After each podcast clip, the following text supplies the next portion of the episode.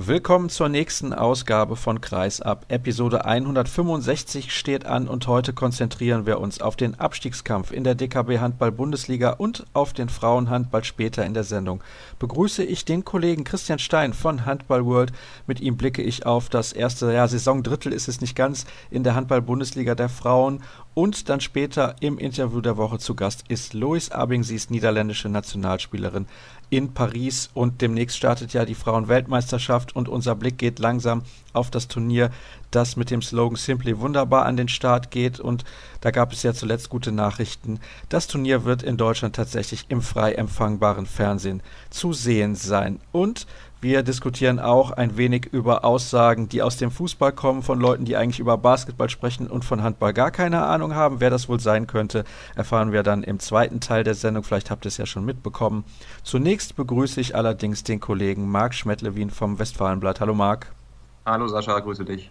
Marc ist Experte für den TUS Nettelstedt-Lübecke und es stand am gestrigen Sonntag eine Partie an gegen den VfL Gummersbach mit einem klaren Vorzeichen, ein Sieg muss endlich her. Ich nehme an, genau und nur mit dieser Einstellung ist der TUS eigentlich in dieses Spiel gegangen. Ja, genau, das ist richtig. Also ähm, da wurde auch nicht drum geredet im Vorfeld, sondern da wurde von Spielern, von Trainern, von Verantwortlichen auch wirklich darauf hingewiesen, dass das jetzt ein Spiel ist, das man gewinnen muss. Also ja, ein Pflichtsieg musste her gestern in einem, vor allem im Heimspiel gegen einen direkten Konkurrenten. Das ist leider nicht gelungen. Das ist in der Tat nicht gelungen. Nicht mal ein Punkt ist es geworden. Es gab ja bisher in der Saison für den TUS drei Unentschieden. Zuletzt ja auch in Erlangen, glaube ich, ein ganz, ganz wichtiges Remis für den Club und auch für Trainer Aaron Zirke, über den wir gleich noch sprechen im Verlaufe unserer Unterhaltung. Mit 27 zu 26 hat sich der VfL Gummersbach durchgesetzt. Warum hat es für den TUS nicht zu einem Sieg gereicht? Tja, da gab es gestern, glaube ich, mehrere Gründe. Der einzige oder der, der treffendste Grund, sage ich mal, ist, dass der TUS es einfach nicht schafft, auch in der gesamten Saison noch nicht, ein konstantes Spiel mal abzuliefern. Also wirklich mal 60 Minuten am Leistungslimit zu spielen, sondern sich da immer wieder Fehler, vor allen Dingen in einigen Phasen immer wieder Fehler einschleichen. Und tja, das hat am Ende gestern auch wieder den Sieg gekostet, weil Gummersbach dann vor allen Dingen in der entscheidenden Phase einfach ein, zwei Fehler weniger machte und dann eben auch am Ende doch als verdienter Sieger von der Platte ging. Ich sehe, in der Torschützenliste taucht der Name Pontus Settermann gar nicht auf. Du hast mir gesagt, der hat allerdings 60 Minuten durchgespielt. Ich weiß, das war vielleicht offensiv der Schlüsselspieler in der vergangenen Saison, in der Aufstiegssaison für den TuS Nettelstedt-Lübecke. Warum ist er denn so gar nicht in Erscheinung getreten und warum lässt man dann einen Akteur, der gar keine Akzente setzt, auch 60 Minuten durchspielen? Ja, das war eine Frage, die wir uns auch gestellt haben gestern. Er hat einfach wirklich nicht seinen besten Tag erwischt. Er spielt eine ordentliche Saison bisher, das kann man nicht anders sagen. Gestern war einfach überhaupt nicht sein Spiel. Also er kam nicht in diese gewohnten 1 gegen 1 Situationen, die er sonst eben sehr, sehr gut beherrscht, weil er einfach ein sehr schneller, wendiger Spieler ist. Ja, das ist eine gute Frage gestern. Also das war einfach nicht sein Tag und ja, Joe Gerrit Gens wäre die Alternative auf der Position gewesen. Der hat jetzt keinen Einsatz bekommen. Muss sich Aaron Zirke gefallen lassen, die Frage zumindest, sage ich einmal. Ja, beim TUS war dann doch eher die andere Seite im Rückraum, zumindest in der ersten Halbzeit, die stärkere. Marco Bagaric fällt durchaus positiv auf, finde ich, in dieser Saison, hat gestern sieben Tore erzielt, aber das ist deutlich zu wenig aus dem Rückraum dann, wenn du nur einen gefährlichen Schützen hast. Und auch aus der Position in der Mitte kommt ja nicht so sonderlich viel offensiv beim TUS. Wenn dann noch die rechte Seite im Prinzip ein Totalausfall ist, dann bist du sehr limitiert offensiv genau das ist der entscheidende Faktor, das glaube ich auch. Also das große Manko ist weiterhin der Rückraum am Schluss in Lübbecke, da wird auch nicht mehr drum rumgeredet. Auch Aaron Zirke sagte gestern nach dem Spiel ganz klar, dass er sich da einfach mehr von an erwartet, auch weil es im Training wohl immer wieder geübt und einstudiert wurde. Bagaric, wie du auch schon sagst, hat seine Höhen und Tiefen weiterhin in seinen Spielen. Gestern war die, zumindest die erste Halbzeit mal wieder eine Höhe, weil er da sechs Tore machte und da eben auch gut von seinen Mitspielern eingesetzt wurde. Und das ist ein entscheidender Punkt, weil Bagaric ist jemand, der halt aus der Entfernung auch mal treffen kann, muss aber dann eben auch von seinen Spielern eingesetzt werden. Das war dann in der zweiten Halbzeit eben nicht mehr so wirklich der Fall und deswegen fehlten da auch wieder die Tore aus dem Rückraum. Und was du auch sagst, von der Mittelposition kommt beim TuS wirklich viel zu wenig. Mal Kaleb, mal Girak, der wirklich nur ein wirklich gutes Spiel diese Saison gemacht hat. Ja, da ist ein großes Problem und ich weiß nicht, ob der TuS da nicht im Winter vielleicht nochmal gucken muss, ob er da nachlegen kann oder darf oder soll, wie auch immer. Was sich auch bemerkbar macht, muss man natürlich bedenken, dass der Kenji Hövels weiterhin verletzt ist. Der hat sich an der Hand verletzt, jetzt schon das zweite Mal in dieser Saison. Der wäre sicherlich ein Spieler, der da auf der Mittelposition mit seiner Wendigkeit und auch seinem Auge Spieler wie Bagaric eben noch besser einsetzen könnte. Der Ausfall macht sich im Moment sehr bemerkbar. War man beim TUS ein bisschen naiv vor der Saison, dass man gesagt hat, ja, wir sind als klarer Aufsteiger Nummer 1 in die DKB Handball Bundesliga gegangen und das wird schon irgendwie funktionieren? Tja, die Aussagen gab es natürlich. Also ich, zumindest hatte man den Eindruck, dass das schon irgendwie funktionieren wird. Man musste das Ganze schon in Frage stellen, weil ja auch relativ wenig im Kader verändert wurde und man schon auf die Spieler setzt, die auch in der letzten Saison da Meister in der zweiten Liga wurden. Ob naiv jetzt das richtige Wort ist, ja, vielleicht. Also tue mich da relativ schwer, ehrlich gesagt, weil, also ich sehe das auch so, dass man da vielleicht ein bisschen zu optimistisch an das Ganze rangegangen ist. Auf der anderen Seite glaube ich aber auch, dass der TUS weiterhin mit, auch mit diesem Kader die Möglichkeit hat, diese Liga zu halten. Dass da jetzt nicht Platz 10 oder noch mehr oder sowas möglich ist, das ist ganz selbstverständlich, aber die sind trotzdem in der Lage, eben diese zwei nötigen Teams hinter sich zu lassen. Erkläre mir bitte, wie bei einem so wichtigen Spiel unter 2000 Zuschauer in der Halle sein können. Das ist doch für so einen Traditionsclub schon, ich will nicht sagen Armutszeugnis, das ist vielleicht ein bisschen hochgegriffen, dieses Wort, aber sehr, sehr enttäuschend irgendwie. Absolut. Das zieht sich jetzt aber leider auch schon durch die ganze Saison. Thorsten Appel, der Geschäftsführer vom TUS in Lübeck, sagte so vor ein paar Wochen, dass es in Lübeck ja doch sehr mit der Leistung der Mannschaft und den Ergebnissen der Mannschaft zusammenhängt, wie viele Zuschauer in die Halle kommen. Ich denke, damit hat er es relativ gut auf den Punkt gebracht. Das war schon bei der letzten Abstiegssaison aus der ersten Liga so, dass die Zuschauer immer weniger wurden. In der Vorsaison dann, als es wieder gut lief und die Mannschaft auch gefühlt jedes Heimspiel gewann, da waren die Zuschauer dann auch wieder in der Halle und vor allem auch wieder gute Stimmung. Das ist in Lübeck leider wirklich so, dass die Menschen oder die Fans dann wirklich lieber in die Halle kommen, wenn die Mannschaft auch Erfolg hat. Diese Saison zieht sich das so durch. Es gab nur gegen Kiel mal die zwei davor bei der Zuschauerzahl. In so einem Spiel wie gestern wäre es natürlich wünschenswert für die Mannschaft, dass da auch mal ein paar Menschen mehr in die Halle kommen. Ist das vielleicht ein ganz entscheidender Nachteil gegenüber Teams wie den Eulen aus Ludwigshafen oder dem TV Hüttenberg, dass die mit einer Euphorie in die erste Liga gegangen sind, die beim TUS direkt verflogen ist irgendwie? Es gab ja zum Auftakt eine hohe Pleite gegen den THW Kiel. Also du darfst natürlich gegen den THW Kiel aus Lübecker Sicht am Anfang hoch verlieren. Da war auch überhaupt nicht in der Halle irgendwie die Stimmung, dass das alles schon so kippt. Also das war überhaupt nicht der Fall. Also die Mannschaft wurde auch trotzdem unterstützt und auch bis zur letzten Minute, weil sie sich ja auch gegen Kiel dann in der zweiten Halbzeit gut zusammenriss. Also das war überhaupt kein Problem.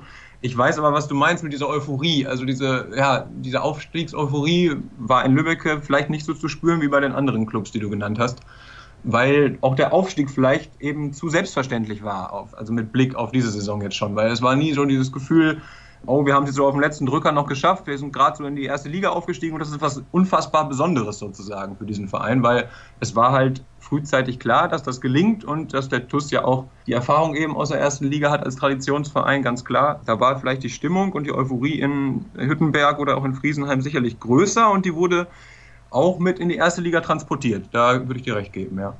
Eben habe ich schon gesagt, wir werden natürlich auch über den Trainer sprechen müssen heute. Das ist ja ganz klar. Aaron Zirke hat bisher es noch nicht geschafft, die Mannschaft zu einem einzigen Sieg zu führen in dieser Saison. Wie sehr wackelt denn sein Stuhl? Ich glaube, dass er noch relativ fest im Sattel sitzt. Das kann sich in Lübeck auch relativ schnell ändern. Das hat zumindest die Vergangenheit gezeigt. Im Umfeld gibt es natürlich immer wieder mal ein paar Kritiker, das ist ganz logisch. Ich glaube aber nicht, dass er da jetzt bisher groß in Frage gestellt wird. So ein Punkt wie in Erlangen oder auch in Leipzig haben ihm natürlich sehr geholfen. Niederlagen wie gestern gegen Gummersbach, die werden ihm auf Dauer natürlich nicht helfen. Das ist ganz klar. Er selbst wurde gestern auch gefragt, ob er denn schon irgendwelche kritischen Stimmen vernommen hat und er sagte, dass da erstmal noch nicht von die Rede ist. In den nächsten Spielen stehen folgende Gegner an. Es geht auswärts nach Stuttgart, dann empfängt man frisch auf Göppingen, es geht dann nach Hüttenberg dann gibt es zwei Heimspiele gegen Lemgo und gegen Minden. Und dann zum Abschluss des Jahres trifft man in Kiel auf den THW.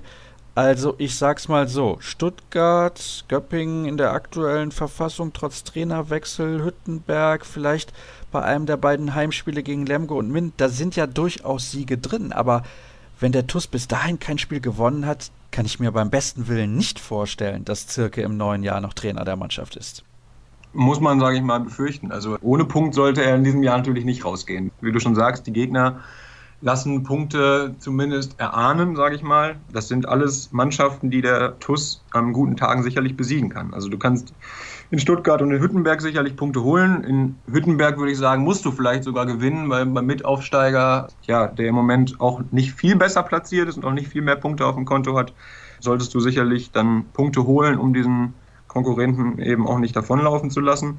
Und Heimspiele solltest du ja eigentlich gegen direkte Konkurrenten im Abstiegskampf immer gewinnen. Also Köppingen ist sicherlich irgendwie schlagbar. Lemgo spielt eine super Saison, aber in einem Derby kann der TUS sicherlich auch da zu Hause gewinnen. Und gegen GWD ist ja im Ostwestfalen oder beziehungsweise Mühlenkreis-Derby sowieso immer alles möglich. Und das sind sicherlich Spiele, in denen der TUS nicht mit null Punkten oder auch nicht mit einem oder zwei Punkten herausgehen sollte. Zum Abschluss, von welchem Spieler würdest du dir wünschen, dass er mal regelmäßig über sich hinaus wächst, um dieser Mannschaft auch sowas zu geben wie, ja, erstens ein Gesicht, finde ich, das fehlt irgendwie bei diesem Verein und zweitens einen Führungsspieler, der auch vorangeht, an dem sich die Mitspieler orientieren können? Also es gibt schon Führungsspieler und auch Leute, mit denen sich die Fans auch identifizieren können. Ich denke, Nils Torbrügge ist als Kapitän dieses Jahr einer, der sicherlich auch mal vorangeht und auch mal das Wort ergreift. Oder auch ein erfahrener Spieler wie Jens Bechtloff, der jetzt wirklich auch gute Leistungen in den letzten Wochen gezeigt hat und auch damit eben der Mannschaft zeigt, hey, ich gehe voran. Aber diesen einen Spieler, der sicherlich auch mal über sich hinauswachsen müsste oder beziehungsweise dem TUS sicherlich auch viel Qualität geben könnte, finde ich, ist Lukas Girak. Also von dem haben wir uns alle deutlich mehr erwartet, auch in, gerade in der ersten Bundesliga. Und ich denke, von einem polnischen Nationalspieler durfte man sich auch etwas mehr erwarten. Aber da kommt bisher deutlich zu wenig, über kaum Impulse, wenig Tore auch aus dem Rückraum. Und das ist sicherlich ein Spieler, wenn der mal so ein bisschen über sich hinauswächst und mal richtig, richtig gute Leistungen zeigt, der dem TUS dann sicherlich auch zu besseren Leistungen verhelfen kann. Wir werden das natürlich in den kommenden Wochen intensiv beobachten, das ist ja ganz klar.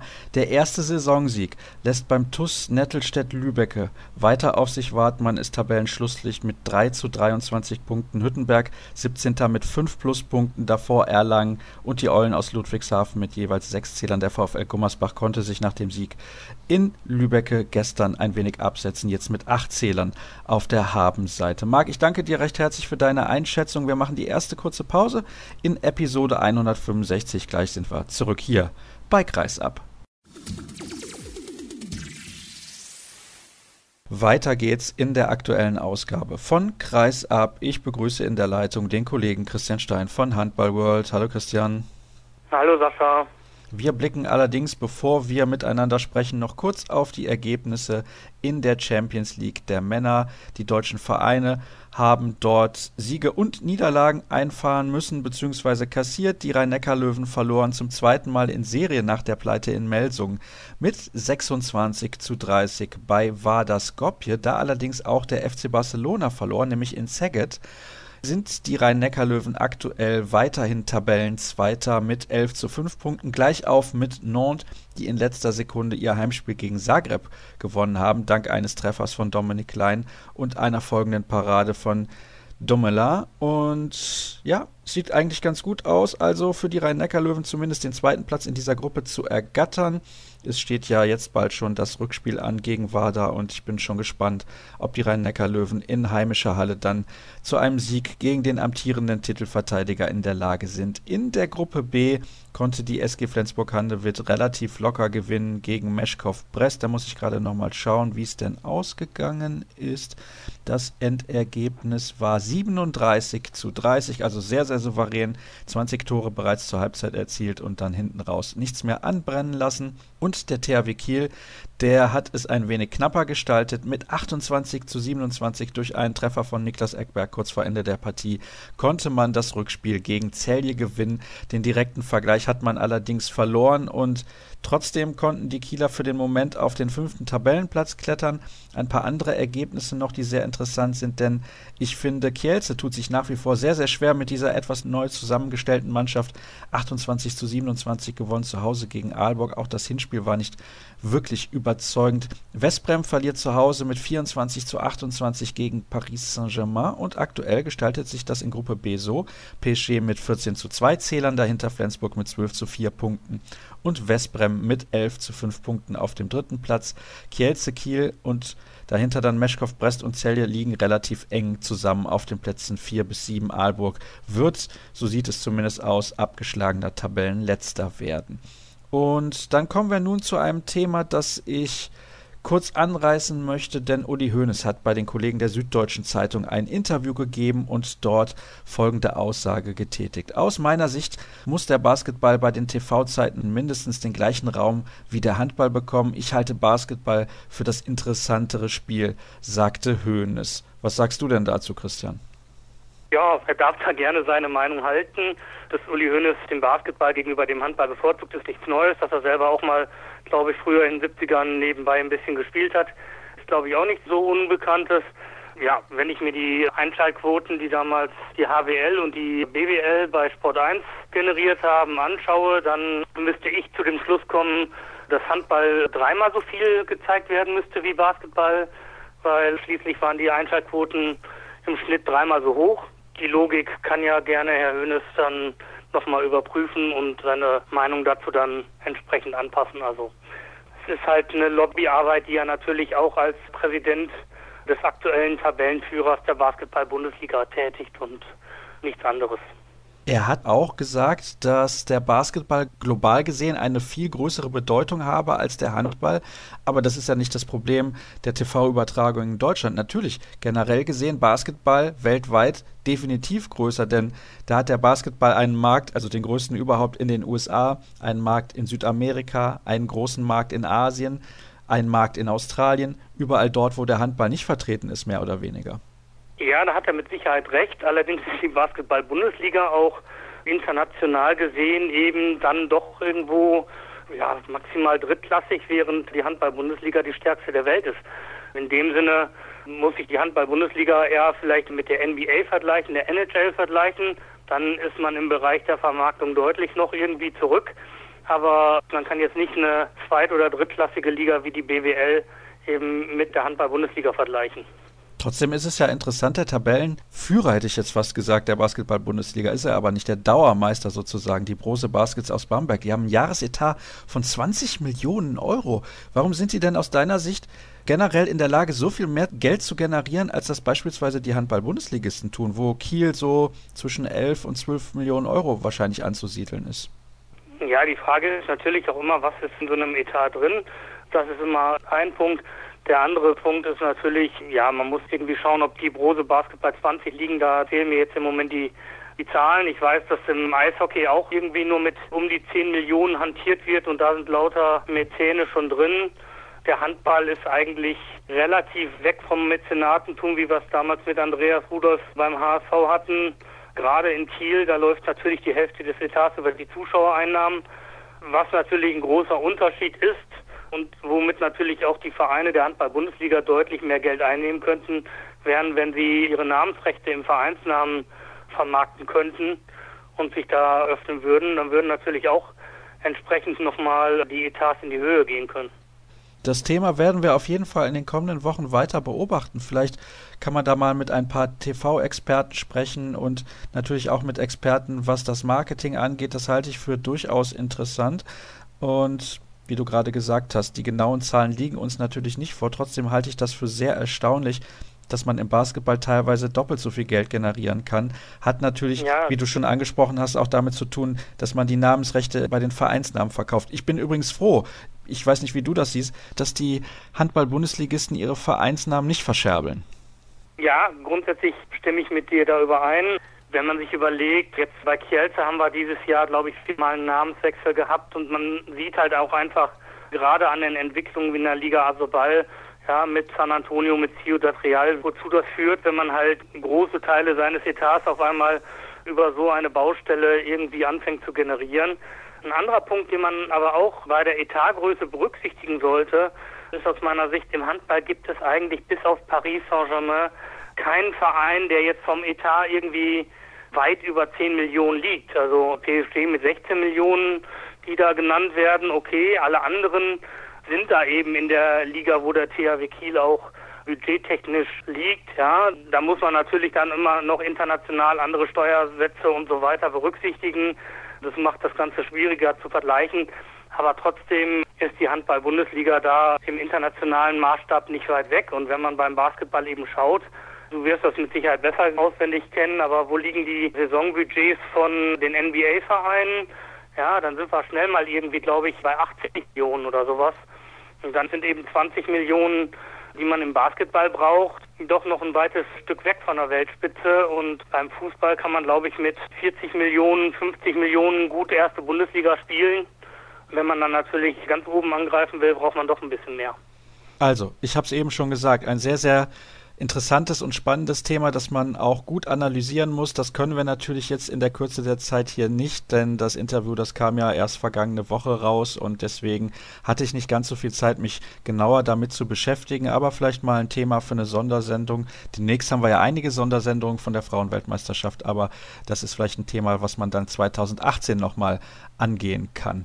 Dann kommen wir jetzt zur Frauenhandball-Bundesliga und es sind eigentlich bei allen Mannschaften sechs Spiele absolviert. Nur zwei Teams haben bereits eine Begegnung mehr ausgetragen. Was kannst du uns sagen über den aktuellen Stand in der Frauenbundesliga? Ja, Frauenbundesliga aus meiner Sicht verläuft sie relativ spannend. Die Mannschaften haben jetzt auch im Vergleich zum letzten Jahr eigentlich, hat sich das nicht so großartig verändert aus meiner Sicht. Die Top 4 sind weiterhin da oben einsame Spitze. THC als einzige Mannschaft noch ungeschlagen. Allerdings hatten sie eben auch das Heimspiel schon gegen Bietigheim, während Bietigheim dann eben das Auswärtsspiel hatte. Metzingen hatte Probleme mit Verletzungen, Buxtehude auch schon. Äh, beide kamen da ganz gut weg. Positiv überrascht bin ich eigentlich von, von Leverkusen, die da mit 8 zu 4 Punkten doch ganz ordentlich stehen. Da war ich beim Heimspiel gegen Buxtehude vor Ort. Das ist klar, aber schon noch eine deutliche Differenz praktisch zwischen diesen Plätzen 4 und 5 leistungstechnisch. Bad Wildungen ist für mich eine positive Überraschung jetzt mit 7 zu 7 Punkte. Ich glaube, so deutlich hätte man das nicht unbedingt erwartet. Wenn man die negativen Punkte sieht, vielleicht ein bisschen Blomberg oder Göppingen, wo man mal den einen oder anderen Punkt mehr schon eingeplant hätte. Da sind, glaube ich, 4 zu 8 Punkte zum Beginn ein bisschen wenig. Ja, die beiden Aufsteiger noch ohne Pluspunkte. Ich glaube, bei Rödertal konnte man das einigermaßen erwarten. Bensheim-Auerbach liegt da unter den Erwartungen, hat entsprechend jetzt auch nochmal mit Caroline Schmele da von Dortmund eine neue Spielerin geholt, damit man auch die Tore aus dem Rückraum mehr erzielen kann. Und ich glaube, da bei Bensheim waren die Hoffnungen schon größer gewesen. Es waren allerdings auch viele knappe Niederlagen dabei. Das zeigt ja auch das Torverhältnis auf, beziehungsweise die Tordifferenz, so ist es richtig. Minus 23 nach sechs Partien, das ist ja absolut im Rahmen, wenn man mal schaut. Die Neckarsulmer Sportunion hat bei vier Pluspunkten minus 45 Tore auf dem Konto. Da kommt es natürlich auch immer drauf an, gegen wen man da gespielt hat. Um das nochmal ein bisschen zahlentechnisch zusammenzufassen, der Thüringer HC bisher mit 12 zu 0 Punkten, dahinter Metzing, Bietigheim und Buxtehude jeweils mit 10 zu 2 Punkten und Leverkusen und Oldenburg folgen mit 8 zu 4 Zählern. Die Schlusslichter sind Bensheim und Rödertal mit 0 Pluspunkten und 12 Minuspunkten. Ich habe mal eine allgemeine Frage an dich. Wie schätzt du eigentlich das Niveau in der Frauenhandball-Bundesliga ein im Vergleich zu, sagen wir mal, vor zehn Jahren? Ist es besser oder schlechter? Im Vergleich vor zehn Jahren finde ich es relativ schwierig zu beurteilen. Ich glaube, es ist ein bisschen besser geworden. Gerade natürlich mit den finanziellen Möglichkeiten, die man da in, in Bietigheim und Metzingen gefunden hat. Auf der anderen Seite sind natürlich auch gerade bei diesen Mannschaften auch viele Spielerinnen noch dabei, die schon gefühlt vor zehn Jahren irgendwie mit Leverkusen oder Leipzig um die Meisterschaften gekämpft haben. Genau gleiches gilt ja auch für den Thüringer HC, der immer noch Leistungsträgerin aus der aus der Spitzenzeit von Nürnberg hat. Wenn wir nochmal zehn Jahre zurückgehen, so in die 90er, ist das Niveau, glaube ich, teilweise schlechter geworden. Das mache ich gerade vor allem dann an dieser Wechselzeit fest, wenn man gesehen hat, wie lange eine Bianca Urbanke oder Monika Ludmilova dann immer noch die Liga beherrscht haben, trotz ihres fortgeschrittenen Alters. Ich glaube, dass die Handball-Bundesliga Frauen da in den letzten zehn Jahren zumindest das Niveau gehalten hat und vielleicht in der Spitze ein bisschen stärker geworden ist. Das sieht man ja jetzt auch, wenn man, wenn man sich anguckt, dass man mit zwei deutschen Mannschaften in der Hauptrunde der Champions League ist. Dann ist diese absolute Spitze vielleicht ein bisschen stärker geworden, als sie das vor ein paar Jahren war. Aber die Breite ist, glaube ich, nicht sonderlich stärker geworden. Also damals waren es zwölf Vereine, jetzt teilt sich auf 14 Vereine auf, aber ich glaube nicht, dass da ein, deutlicher Niveauzuwachs in den letzten zehn Jahren zu verzeichnen ist. Hat man denn aus deiner Sicht mittlerweile die passende Form des Wettbewerbs gefunden? Es gab ja zwischendurch auch mal Playoffs, es gab mal mehr, mal weniger Mannschaften in der Frauenhandball-Bundesliga. 14 Mannschaften mit Hin- und Rückrunde, ist das das Optimum?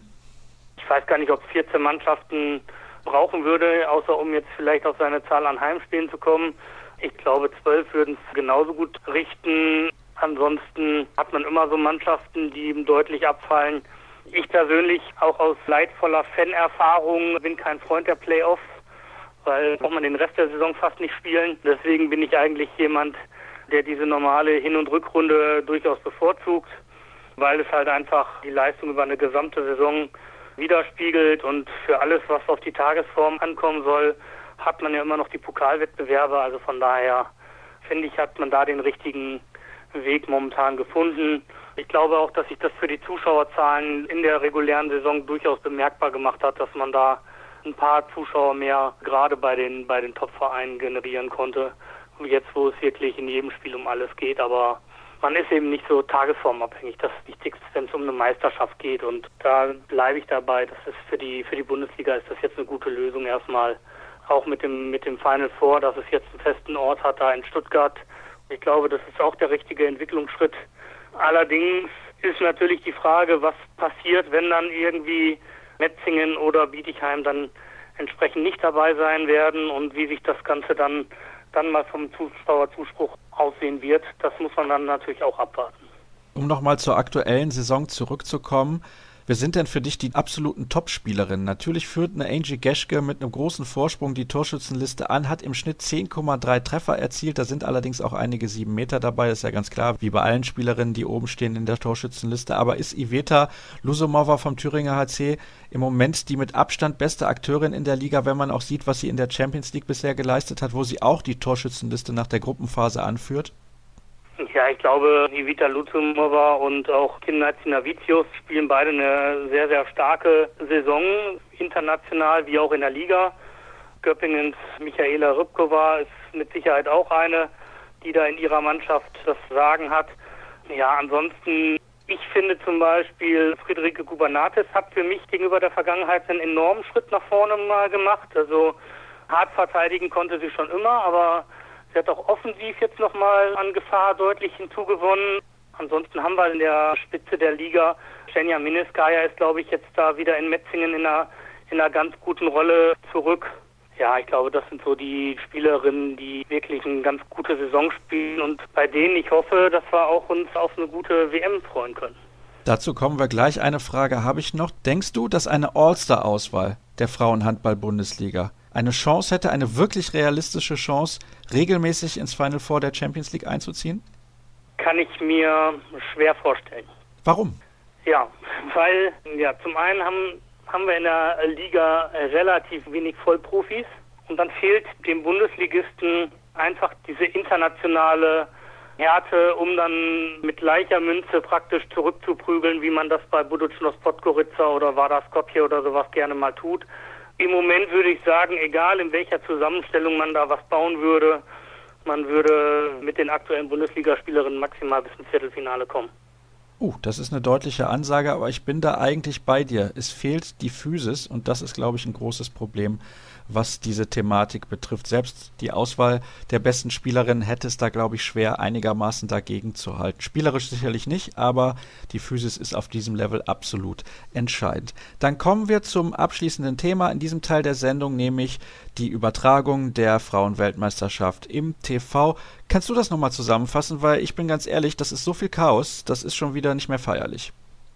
Zuerst einmal kann man, glaube ich, festhalten, dass wir die Grundversorgung über Sport 1 und Sport Deutschland TV abdecken. Sport 1 wird alle Partien der deutschen Nationalmannschaft bis einschließlich zum Viertelfinale im Free TV übertragen und alle anderen Spiele wird es im Internetstream dann zu sehen geben.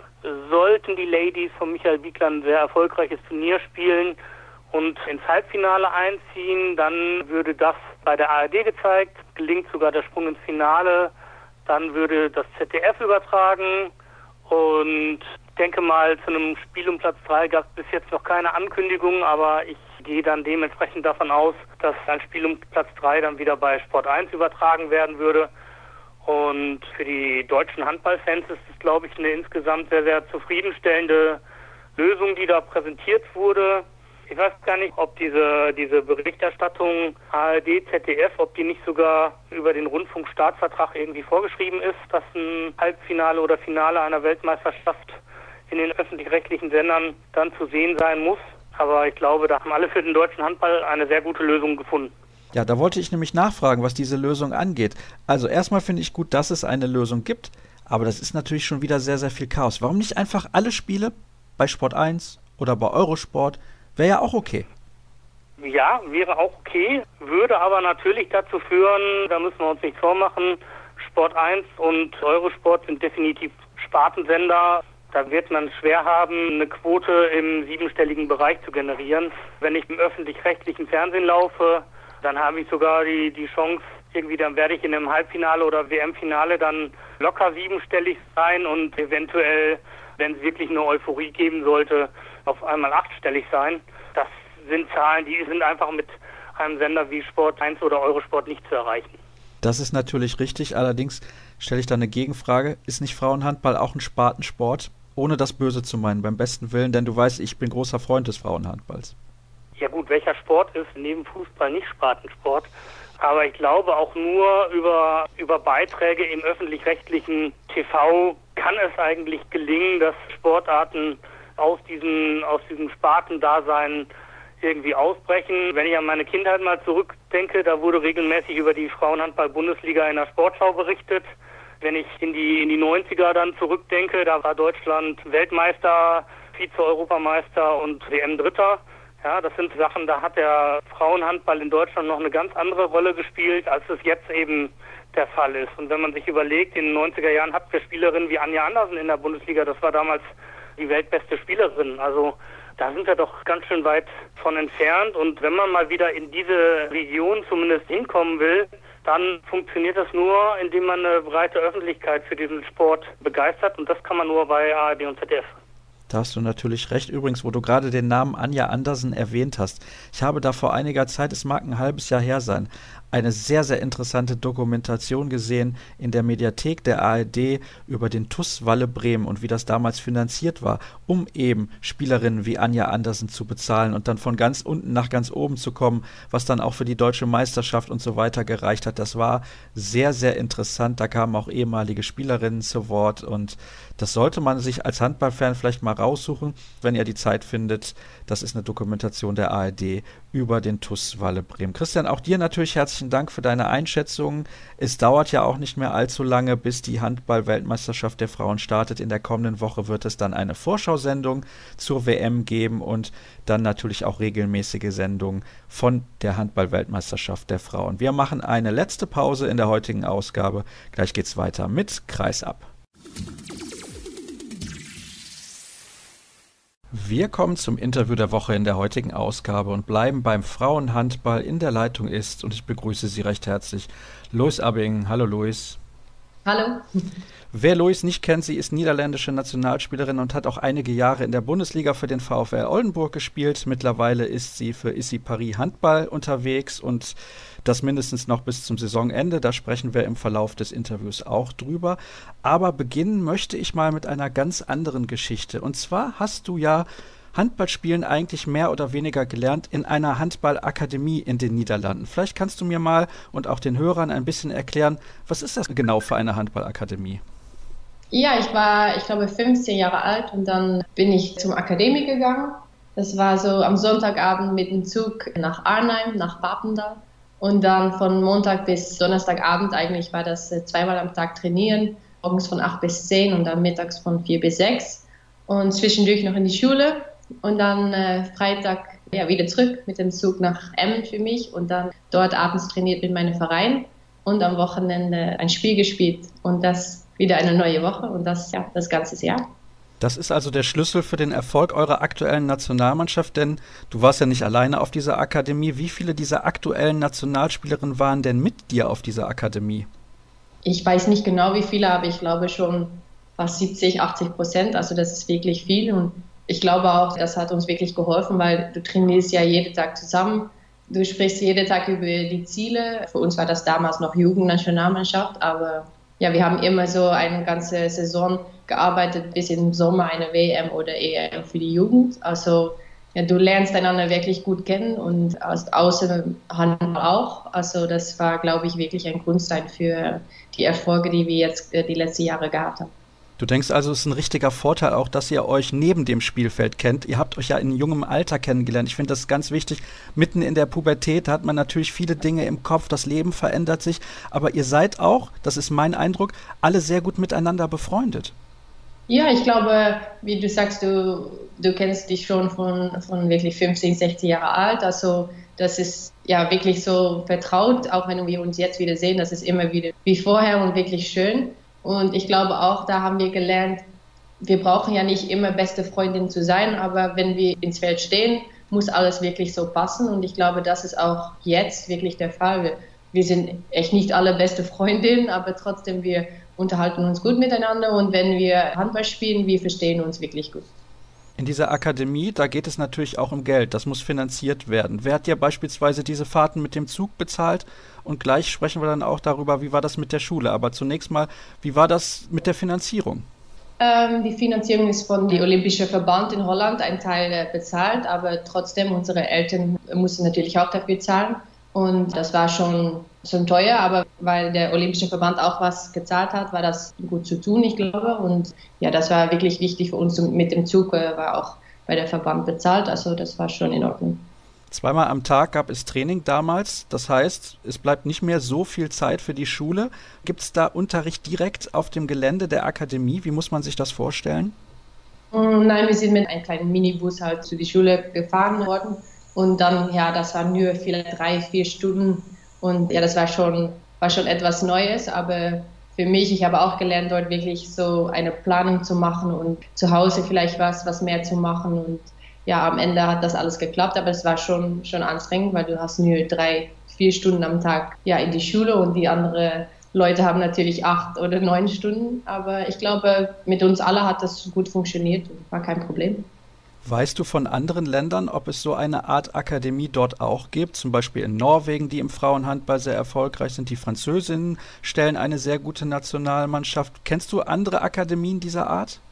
Nein, bisher habe ich noch nie von sowas äh, wirklich gehört, weil zum Beispiel in Frankreich auch, wird natürlich, vielleicht ist das auch gut, weil Holland ist ja nicht so groß, also das ist ziemlich einfach zu erreichen in, inmitten des Land, aber wenn du ja schon in, in Norwegen oder Frankreich spielst, das ist vielleicht zu weit mit dem Fahrt, also für uns war das wirklich alles ganz praktisch und ich habe, nein, ich habe bisher noch nie gehört über so eine Akademie.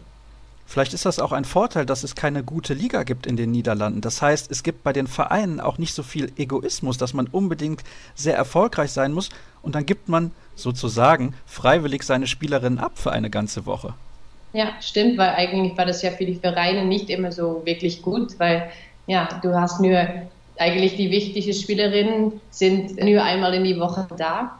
Aber ja, andererseits ist es auch gut für die Vereine, wenn du so eine Spielerin hast und ja, das ist nicht einfach, aber hier zum Beispiel in Frankreich ist das schon anderes, weil du hast wirklich diese, ja, diese junge Leute, die werden hier so ausgebildet beim Verein. Also ja, das ist wieder eine total andere Sache. Dann ging es für dich relativ jung nach Oldenburg. Mit dabei waren auch Tess Wester und Laura van der Heiden. Wärst du auch alleine in diesem Alter nach Deutschland gegangen oder hat das eine Rolle gespielt, dass du zwei Spielerinnen mit dabei hattest, die auch mit dir auf diese Akademie gegangen sind?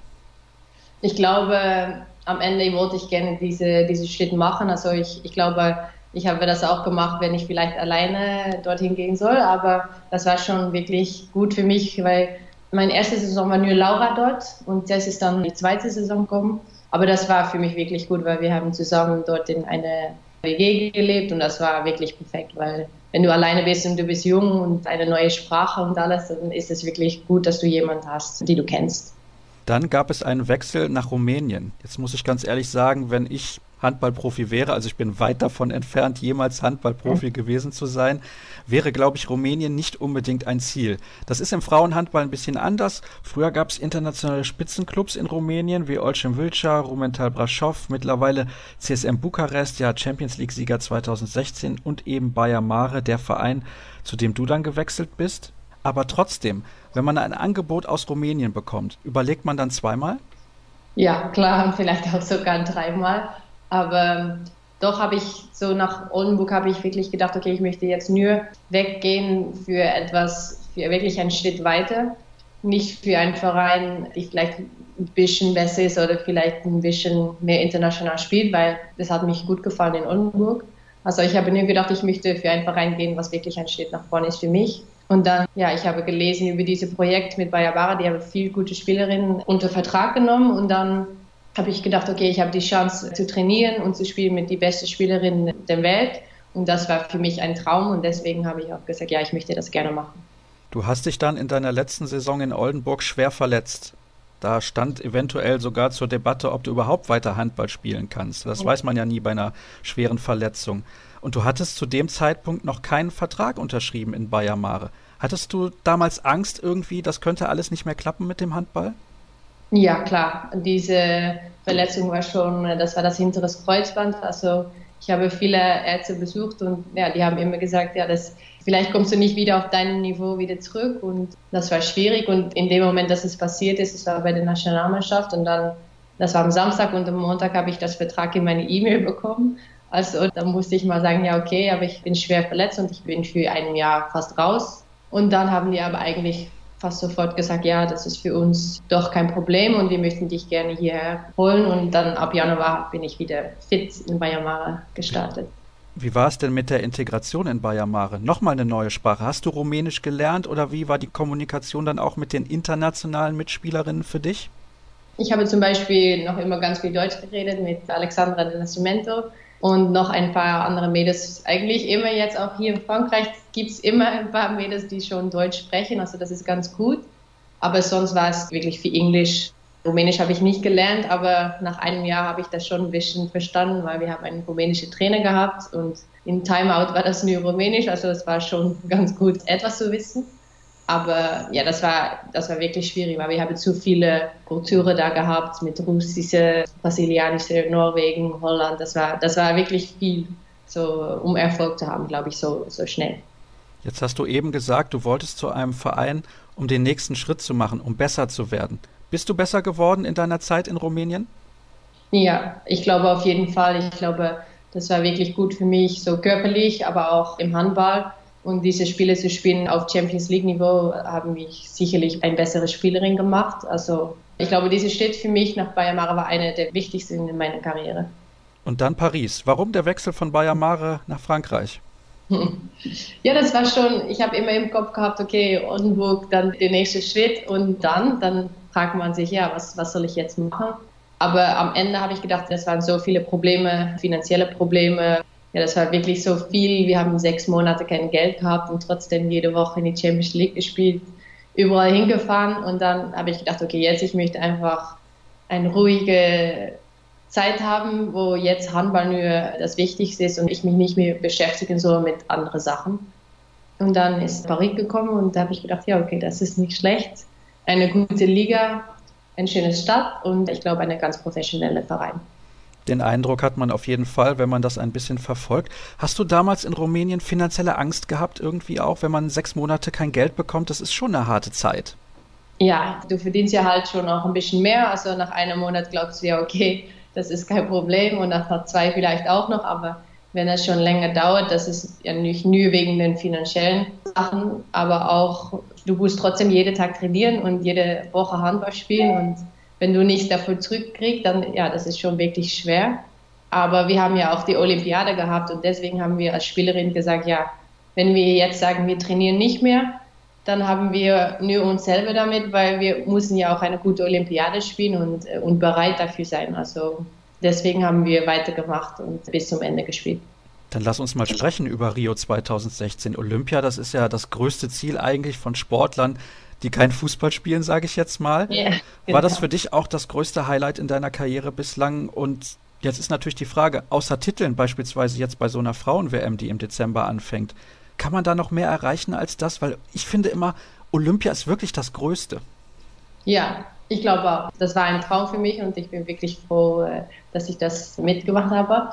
Aber am Ende, wenn du da bist, ist es eigentlich schon was ganz anderes, weil das ist so ein Turnier, als eine EM oder WM. Du spielst gegen die gleichen Mannschaften. Die Turnier dauert auch zwei Wochen. Also das ist alles eigentlich fast genau das Gleiche, sondern du bist auf einer Olympiade Aber wir haben ja überhaupt keine Zeit gehabt, was anderes zu schauen, weil wir haben jeden Tag trainiert, äh, gespielt und, und, deswegen vermisst du schon ein bisschen diese ganze Olympia-Gefühl, äh, andere Sportarten anzuschauen oder so. Also am Ende habe ich gedacht, ja okay, das war ein Turnier wie alle anderen für mich.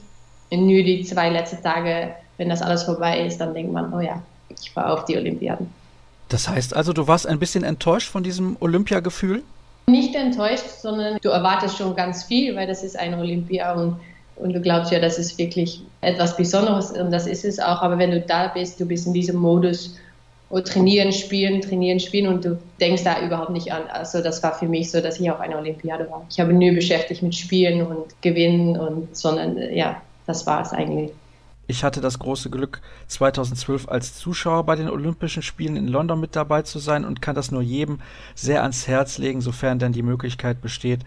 So ein Ereignis ist schon etwas ganz Besonderes und die Atmosphäre ist sehr speziell, auch wenn natürlich sehr viel kommerzialisiert wird in den letzten Jahren. Das ist sehr, sehr schade, aber man kann die besten Sportler der Welt sehen in ganz vielen tollen Sportarten. Also wer die Möglichkeit hat, der sollte das auf jeden Fall mal machen. Tja, es ist nicht mehr lange, dann fängt die Weltmeisterschaft an. In Deutschland, in dem Land, in dem du mal gespielt hast. Die ja. Niederlande sind nicht allzu weit weg. Das heißt, ihr werdet wahrscheinlich auch sehr viele Fans aus den Niederlanden in der Halle mit dabei haben. Für mich seid ihr der WM-Favorit. Ich bin gespannt auf deine Meinung dazu. Du wirst wahrscheinlich jetzt sagen, ja, wir müssen von Spiel zu Spiel denken und es gibt auch andere starke Mannschaften und Norwegen ist wie immer der Favorit. Aber ich glaube, eure Chance ist so gut wie nie zuvor. Ja, ich glaube, wenn du so noch beim Verein so spielst, ich merke jetzt, ich kriege schon viele Fragen darüber und ich habe eigentlich noch nicht, nicht so viel darüber nachgedacht. Und dann ich habe das jetzt in zwei Tagen schon vielmal gehört, ja, ihr seid Favorit und dann habe ich gedacht, ah ja, wieso da? Weil ich glaube, ja, wir haben nicht das Gefühl in dieser Mannschaft, dass wir schon eine Mannschaft sind, die jede Turnier beim ersten drei dabei ist. Also wir wissen, dass es wirklich hart arbeiten ist und wir haben auch gemerkt bei Olympia zum Beispiel, dass es wenn wir mit diesem Druck nicht umgehen können, dass es wirklich schwierig ist, unsere Handball zu spielen, wie wir gerne möchten. Und ich glaube, da habe ich vor gelernt in Schweden. Also ich hoffe, dass wir auch, wie gesagt, dieses Turnier von Spiel bis Spiel schauen und diese Gefühl wieder bekommen, dass wir das genießen, wirklich schönes Handballspielen für unsere Fans und dann am Ende hoffe ich natürlich, dass wir kurz gewinnen. Und ich glaube, wir haben auch eine gute Chance, aber wir brauchen wirklich viel dafür, um das zu erreichen, glaube ich. Was fehlt euch denn noch, damit ihr regelmäßig in diese Top 3 kommen könnt? Ich meine, ihr wart in Rio im Halbfinale, ihr wart bei den letzten beiden Turnieren im Januar jeweils im Endspiel. Also viel kann das doch nicht mehr sein, was euch da fehlt. Nein, das stimmt. Ich glaube, wir sind wirklich, wirklich besser geworden. Ja, wir waren ja am Anfang ja alle ganz jung zusammen und jetzt sieht man, alle haben viele Erfahrung. Also ich glaube, das ist nur, wenn du die letzten zwei Jahre siehst, wir haben am Ende nicht das gespielt und nicht so gespielt, wie wir vorher gespielt haben, also im Halbfinale und Finale, glaube ich, in Rio, aber auch die Finale letzte EM. Also ich glaube, das ist noch diese letzte Schritt, die wir machen müssen, dass auch in einer Finale oder Halbfinale, dass wir trotzdem so spielen, wie wir können, weil ich glaube, das hat uns noch ein bisschen gefehlt die letzten zwei Jahre.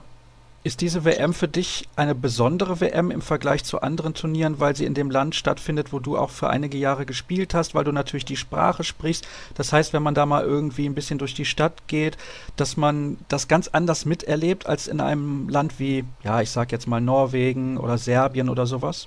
Ja, das stimmt. Ich denke auch in Deutschland das Handball ist ja so ein großer Sport und ich glaube, das ist wirklich schön, wenn du in so einem Land spielst, wo das alles wirklich lebt und ja klar, auch viele Fans sind da und ich kenne Deutschland gut und für mich ist das wirklich etwas Besonderes und dann auch noch gegen Deutschland zu spielen, das ist ja natürlich eigentlich super. Ja, das ist das letzte Gruppenspiel. Ich freue mich schon sehr drauf, ja. das muss ich ganz ehrlich sagen. Und das wird sicherlich der Höhepunkt der Vorrunde werden. Ich bin gespannt. Die Halle in Leipzig wird sicherlich sehr, sehr gut gefüllt sein und eine tolle Atmosphäre wird es geben. Ich glaube, 7000 passen dann insgesamt da rein. Das ist, glaube ich, auch für ein Frauenhandballspiel schon eine sehr, sehr gute Kulisse. Es wird ab dem 1. Januar übrigens ein Niederländer Bundestrainer der Frauen, Henk Kroner. Er hat mit euch bei der WM 2015 das Finale erreicht. In Rio seid ihr mit ihm an der Seitenlinie bis in das Halbfinale gekommen. Was kannst du uns sagen über ihn? Warum ist er ein guter Trainer für die deutsche Frauennationalmannschaft? Ich glaube, er ist wirklich eine gute Person und er kann wirklich gut schauen, wie man so persönlich sich fühlt. Und ich glaube, das ist als Trainer wichtig, dass du einen guten Eindruck von deiner Spielerin hast. Was brauchen die? Und, und vielleicht ist das vielleicht das, was die deutschen Frauen noch neu lernen. Ich kann natürlich nicht über die alte Trainer sprechen von Deutschland, also ich kenne die nicht so. Aber ich glaube, Henke schon eine, eine gute Trainer und hat natürlich auch viele Jahre schon beim Frauenhandball mit uns, dass er dabei war. Also er hat wirklich viele Ahnung von allen Mannschaften und von Handball vor allem. Und ja, ich glaube, das werde schon etwas Neues für Deutschland sein, aber ja, ich glaube, das ist ein guter Schritt. Wer weiß, vielleicht gibt es ja schon 2018 bei der EM in Frankreich ein Duell im Endspiel zwischen dem neuen und dem alten Team von Henk Kroner, auch wenn ich nicht so recht daran glauben mag. Aber einen besonderen Reiz hätte das Ganze natürlich trotzdem. Tja, Lois, jetzt haben wir eigentlich fast alles besprochen, was wir besprechen können. Zwei Fragen habe ich zum Abschluss aber noch für dich. Wenn er das Halbfinale bei der WM nicht erreicht, wäre das eine Enttäuschung? Ja, natürlich wäre das eine Enttäuschung. Aber das liegt auch daran, wie wir Handball spielen. Wenn wir im Viertelfinale ein wirklich gutes Spiel spielen, aber die andere Mannschaft ist halt diesen Tag noch besser, dann ja, vielleicht ist es eine Enttäuschung, aber es ist weniger eine Enttäuschung, als wenn wir wirklich kein gutes Handball spielen und wenn wir nicht zeigen können, was wir wirklich so äh, normalerweise können. Also ich hoffe, wir spielen einfach so, wie wir können und wie wir das gewohnt sind von den letzten zwei Jahren und dann am Ende schauen wir mal. Jetzt kommt die gemeine Frage zum Schluss. Dein Vertrag in Paris, der läuft am Saisonende aus. Möchtest du generell in Paris bleiben, weil dir die Stadt gefällt, weil dir das mit den Mannschaftskameradinnen gefällt? Oder sagst du, ich bin jetzt 25 Jahre alt, ich kann nochmal einen Schritt machen zu einer Mannschaft, die immer in der Champions League spielt? Denn in Frankreich ist Metz die Nummer 1. Das ist der Top-Favorit in jeder Saison. Die haben auch letztes Jahr wieder die Meisterschaft gewonnen.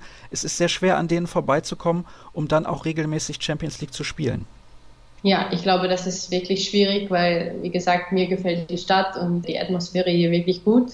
Aber ich glaube, um Metz oder auch sogar Brest, die jetzt diese Saison in die Champions League spielt, vorbeizukommen, das ist noch ein langer Weg.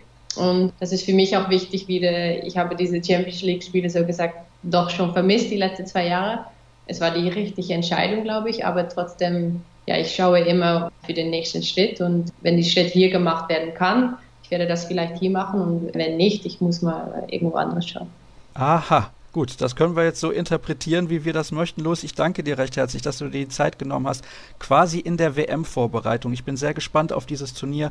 Wir werden natürlich hier im Podcast sehr ausführlich darüber berichten und während der ganzen Weltmeisterschaft vor Ort sein. Dann war es das mit der aktuellen Ausgabe von Kreisab. Alle weiteren Informationen, ihr wisst das, findet ihr unter facebook.com slash kreisab bei Twitter at kreisab.de und bei Instagram unter dem Hashtag kreisab. Das war's für die aktuelle Ausgabe.